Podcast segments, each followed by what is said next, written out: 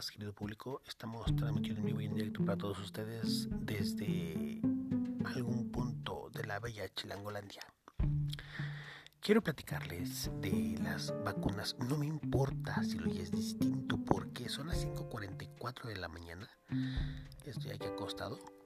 Y no me pienso parar a grabar esta madre. Ay, qué pinche flojera.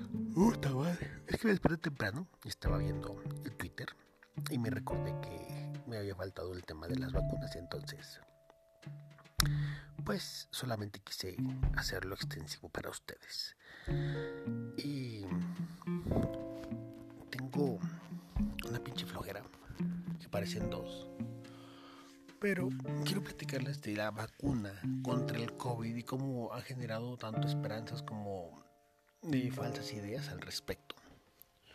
Ya que esta vacuna no será el fin de la pandemia, sino el inicio de la protección de la ciudadanía en contra de un virus que los está matando. Entonces, ¿qué vamos a hacer? ¿De qué se trata todo esto? Primero vamos a hablar un poco de lo que es la red fría que maneja nuestro país para la distribución de las vacunas, eh, algo que ahorita o que en este momento está siendo un total fracaso. No la red fría, sino la adquisición de vacunas en general. No hay vacunas para, para muchas enfermedades y bueno, al final de cuentas, pues todo esto eh, está siendo parte de la estrategia, bueno, está siendo resultado de la estrategia del gobierno en, cuanto al combate a la corrupción. Eh, muchos se en metáforas de que el gobierno, pues, si hay un árbol que tiene hojas infectadas con, con alguna plaga, eh, tumba el árbol, ¿no? Tira el árbol a la chingada y siembra un arbolito.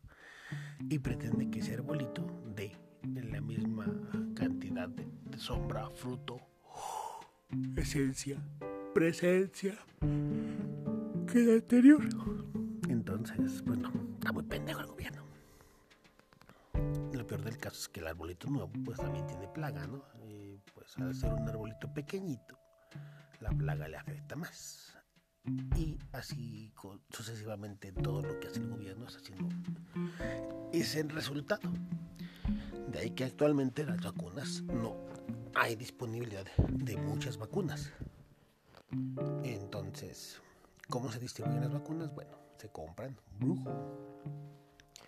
Hay una red fría, hay una, este, un servicio, un sistema de distribución a través de camionetas especiales que tienen que conservan la vacuna a baja temperatura.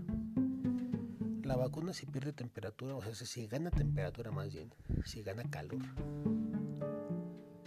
deja de ser eh, útil y no se debe aplicar. Ay, güey, qué pinche sueño tengo, tercer voto, esto no es el cuarto, no manches, si tengo sueño.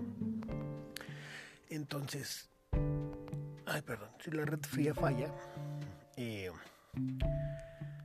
pues todo se echa a perder. ¿Cómo distribuyen las vacunas? Las vacunas vienen según el tipo de vacuna en frascos de, cristal de una o de 10 dosis. Raramente hay más de 10 dosis eh, y algunas vacunas son tan especiales que te especifican claramente que debes aplicar toda la, todo el frasco de las 10 dosis en el mismo periodo de tiempo, en un pequeño periodo de tiempo. De ahí que se programa que que los pues distintos derechohabientes, bueno, los derechohabientes de los distintos servicios acudan en grupos para poder hacer la aplicación de la vacuna, no en grupos así como que todos en bola, sino que todas las personas lleguen en un cierto periodo de tiempo, se les citan con, anticipación. Para el caso de la vacuna que están queriendo comprar y contra, bueno, y, y distribuir actualmente en el país es la vacuna de Pfizer y Biotech o Nanotech, Biotech creo Esa vacuna tiene la complicación de que la red necesaria requiere eh, ser de ultracongelación.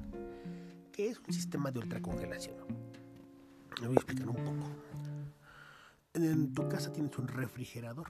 Este refrigerador trabaja con un sistema de brujo de refrigeración normal y utiliza un gas refrigerante que es circulado por un compresor y aíslas, aísla el interior del, refrigerador, está aislado con una espuma de poliuretano que está en toda la pared del refrigerador.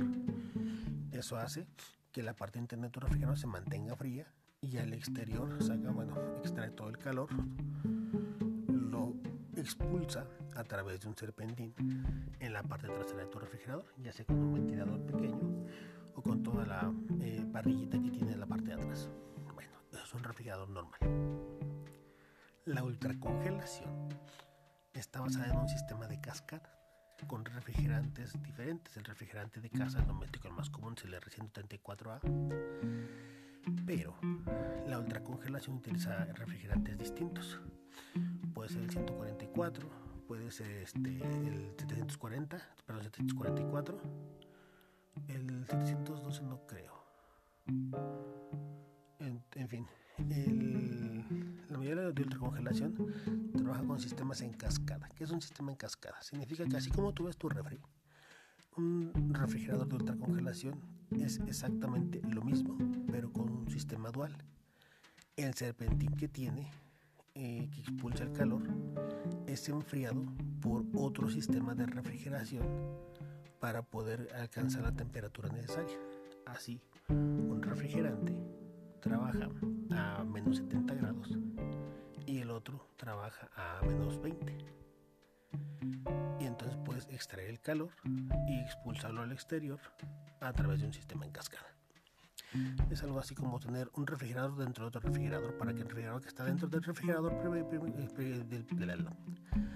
tener un refrigerador dentro de otro para que el refrigerador que está dentro se conserve mucho más frío que el que está dando al exterior. Bueno, es un sistema muy complejo y requiere, bueno, solo es muy complejo, requiere un mantenimiento muy especial y es muy costoso. Un ultracongelador es muy costoso, no es cualquier cosa. Entonces, de todo eso, el gobierno no tiene en sus distintas instalaciones tantos ultracongeladores como para transportar y conservar la vacuna de Pfizer. Se está apostando por la vacuna de Moderna y la de AstraZeneca. La vacuna de AstraZeneca, para quien le toque, tiene una efectividad del 80%, comparada con la de Pfizer, que es del 95%. En el caso de la vacuna de los rusos, la Sputnik B, la vacuna tiene una efectividad del 95%, más sin embargo, por el tipo de, vacunación que, se realiza, que es una vacunación en dos aplicaciones, eh, requiere también una abstinencia de alcohol. 15 días antes de la aplicación y hasta 42 días después de haberse aplicado la vacuna. Para mucha gente pues no habrá mayor problema. Eh, para muchos borrachillos pues a lo mejor prefieren seguir pisteando o se echan una cerveza u otra y ahí verán los efectos de la desobediencia natural que tiene la población mexicana.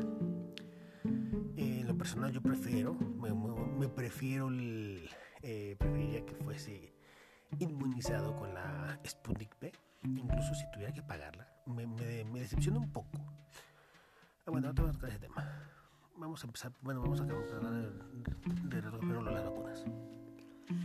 Eh, entonces, el, formato de, de, adenovirus y de la aplicación en dos partes de la vacuna rusa ha dado más eh, certeza en la inmunización eh, la de Moderna no habla mucho de su vacuna ni de los, del formato de, vacunación y eso, pero eh, dice que tiene una efectividad del 100%, perdón, es en pacientes graves. Aquí hay algo muy interesante. Salta que dice que Moderna, que su vacuna, eh, tiene una del 100% en pacientes graves, significa que se aplica como método de curación o de cura en contra del COVID y no solo como método de inmunización. Eh, es muy prometedora la vacuna de Moderna, entonces eh, esperemos pues que se, se, le dé ese auge que, que requieren la vacunación ahorita. ¿Cuál es el problema? Esta red fría que, tiene, que no tiene el gobierno para la de Pfizer. y la distribución de las vacunas será muy ineficiente. Es muy sencillo hablar de la inmunización de 130 millones de personas. Es muy sencillo hablarlo, decirlo. Más sin embargo, ya en la, ya en la práctica, ya en la ejecución, será todo un reto, un reto condiciones normales de operación o de trabajo, una persona dedicada al sector salud puede inmunizar hasta 100 personas según la aplicación, pero ojo, recuerden que requiere un periodo, un, trabajo administrativo. Las campañas de vacunación que se realizan, ustedes las, habrán visto, hay personas anotando, hay personas haciendo las revisiones, pesaje, chequeo y demás, y hay personas aplicando las, las inmunizaciones.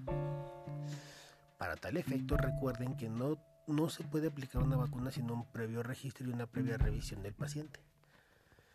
Entonces es exactamente lo mismo. Cuando se aplique la vacuna, se hará el registro, se hará la revisión, revisión de carnet y todo, y después se aplica la vacuna.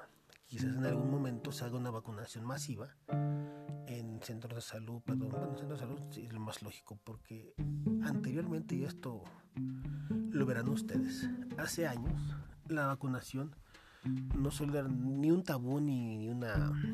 era algo que la gente relegaba, no le interesaba, no, lo rechazaba. Actualmente muchos rechazan todavía la vacunación. Sin embargo, con el problema de la pandemia del COVID-19, la gente acudió masivamente a buscar una vacuna para la influenza, para empezar. Entonces, esas inmunizaciones que se realizan hace un año o dos, la vacuna no se terminaba y se ofrecía en plazas públicas, en parques, había los puestos de vacunación. Hoy ni siquiera fue necesario. Las vacunaciones se terminaron cuando llegaba se terminaban. Entonces ibas tú por una vacuna a cualquier centro de salud y no la había ya. Ya la vacuna de la influenza fue muy solicitada precisamente por este miedo que tiene la gente ante el COVID-19. Bueno, ¿qué es lo peor del caso? Resulta que el gobierno pretende que se apliquen 130 millones de vacunas en alrededor de 365 días. Es una tarea épica, épica en realidad, porque si ustedes lo ven como lo que es la vacunación de, las personas en cuanto a la a la distribución y la logística, si nos ponemos a pensar que tenemos 130 millones de vacunas entre 365 días quiere decir que se tendrían que aplicar 356 mil vacunas por día. Por día. 356 mil vacunas.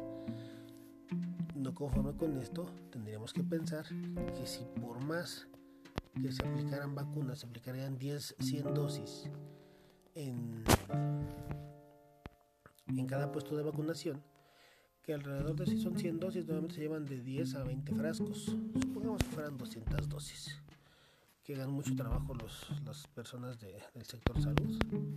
200 dosis. Entonces, cada día tendrían que instalarse 1780 eh, puestos de vacunación. Aquí hay un error, eh, perdón, tengo que recapitular porque hay un error personal eh, tendrían que ser trabajos de 24-7, bueno, de 24-7, no de, sino de 7 días a la semana. Y no es así. No hay 7 días a la semana, entonces vamos a tener que reiniciar todo esto. Tenemos 52 semanas por año, multiplicado por 5 días uh, hábiles, son 260 días. Yo quiero aplicar 130 vacunas, perdón, 130 millones de inmunizaciones, en 260 días tengo que instalar 500 mil puestos de vacunación en cada puesto de vacunación yo puedo aplicar máximo 200 dosis. Perdón, ahí está, sí, 500 mil. 200 dosis por puesto. Tengo que aplicar, tengo que instalar 2.500 puestos de vacunación. Esto es por 4, que son las personas normalmente dedicadas a ello. Deben ser 6 por el chofer y las personas de apoyo. Por 6 personas tengo que tener 15.000. Fíjense, 15.000 personas aplicando vacunas exclusivamente. 15 mil personas tendría que contratar el gobierno para aplicar 130 millones de inmunizaciones en un periodo de un año. 15 mil personas. Entonces ustedes recordarán que el gobierno de esas 15 mil personas que pudiera contratar, bueno, pues es un gobierno muy malo, muy patético, que paga muy poco y pues obviamente no va a haber tanta, tantas personas. Si decimos que son 2.500 puestos de vacunación entre... Pues diríamos 3.000 estados, no, porque no pueden ser la misma cantidad de puestos de vacunación que en un estado como eh, Tlaxcala, Oaxaca, Colima, la Ciudad de México, Puebla, todas estas ciudades superpobladas y poblaciones eh, rurales tendrán distintos sistemas de vacunación. Si nosotros nos ponemos a pensar que requerimos 15.000 personas para hacer la vacunación masiva a la población, nos tenemos que también poner a pensar que en los casos de las poblaciones rurales el alcance va a ser más difícil va a ser más difícil llegar a una persona que se encuentra en una población rural que aplicar una vacuna a una persona que se encuentra en una zona urbana. Eh, la logística que tiene que implementar el gobierno es abismal, es, es, bestial. El problema de todo esto es que el gobierno ya no tiene dinero para ello. Entonces se va a dirigir a través del sector salud y va a utilizar las los puestos de vacunación o las eh, unidades de medicina preventiva para tal efecto, la vacunación masiva del COVID-19. Bueno, ¿cuál es el problema de eso? La gente de medicina preventiva son personas que trabajan bajo esquema de contrato. No tienen base, no tienen prestaciones, no tienen ningún beneficio, ni siquiera tienen servicio de salud. ¿Se lo imaginan? que una empresa del gobierno, una institución del gobierno que contrata personal y que ofrece un servicio de salud, no lo da a la gente que contrata. Entonces, eh, exigir más al personal al que no le pagas, porque no le pagan, hay muchas personas en el ISTE, siempre es el, problema constante de que pues los pagos son allá cada que, cada que el gobierno se acuerda que tiene empleados y igual en, las otras instituciones, ¿no? La Secretaría de Salud y, el IMSS. Todo esto te va a, bueno, va a afectar muy, muy, este, muy fuertemente en la intención del gobierno de aplicar 130 millones de dosis en un año. Ejemplo, para erradicar, por ejemplo, la polio, para que la polio se declarara erradicada, que solo tuvieron que pasar 40 años, algo así. Algo así se, tiene de registro desde que se metió la vacuna de la polio y se empezó a aplicar, hasta que se declaró totalmente erradicada, ya no del país, bueno, perdón, ya no del mundo, del país nada más. Debieron pasar 40 años. Entonces, para nosotros decir que ya está totalmente inmunizada la ciudadanía, la población, es muy difícil que se pueda decir en un año. Otro problema es que las vacunas, eh, muchas de ellas tienen una vigencia de seis meses. O sea, que si te tienen que aplicar una segunda dosis en seis meses, no habrás siquiera vacunado a la mitad de la población, cuando ya tendrías que volver a vacunar a la que ya habías vacunado antes. Volver a empezar la vacunación de la, de la otra mitad que ya llevabas. Entonces, bueno, es un relajo. ¿Cuál es lo peor del caso? Que resulta y que nuestro flamante gobierno quiere capitalizar, quiere eh, monopolizar la vacunación de, la, de las personas y se prohibió al sector privado que adquiriera vacunas contra el COVID-19. Un ejemplo es eh, si yo tuviera la posibilidad de adquirir la vacuna, sin duda lo haría. Si me dijeran, no, ya sabes que vamos a comprar vacuna Sputnik B para la inmunización, ya sabes que adelante, conmigo cuenten, yo aquí te pago de una vez lo de la vacuna, la mía, la de mis chamacos, la de mis, mi familia, mis padres, y con eso yo estaría asegurando a mi familia. Yo no tengo ningún problema. Y, pagar por una vacuna que es eh, tal vez no una garantía de supervivencia, pero sí una gran oportunidad, pues nunca hay que dudarlo. Creo que la vacuna rosa costaba alrededor de 400 pesos la dosis, entonces, como les digo, no tengo ningún problema si me pidieran eh, pagar una vacuna en el sector privado. Sin embargo, el gobierno no permitió eso. Quiere hacer la distribución totalmente gratuita a través de los canales que ya existen o que ya tiene y pues bueno.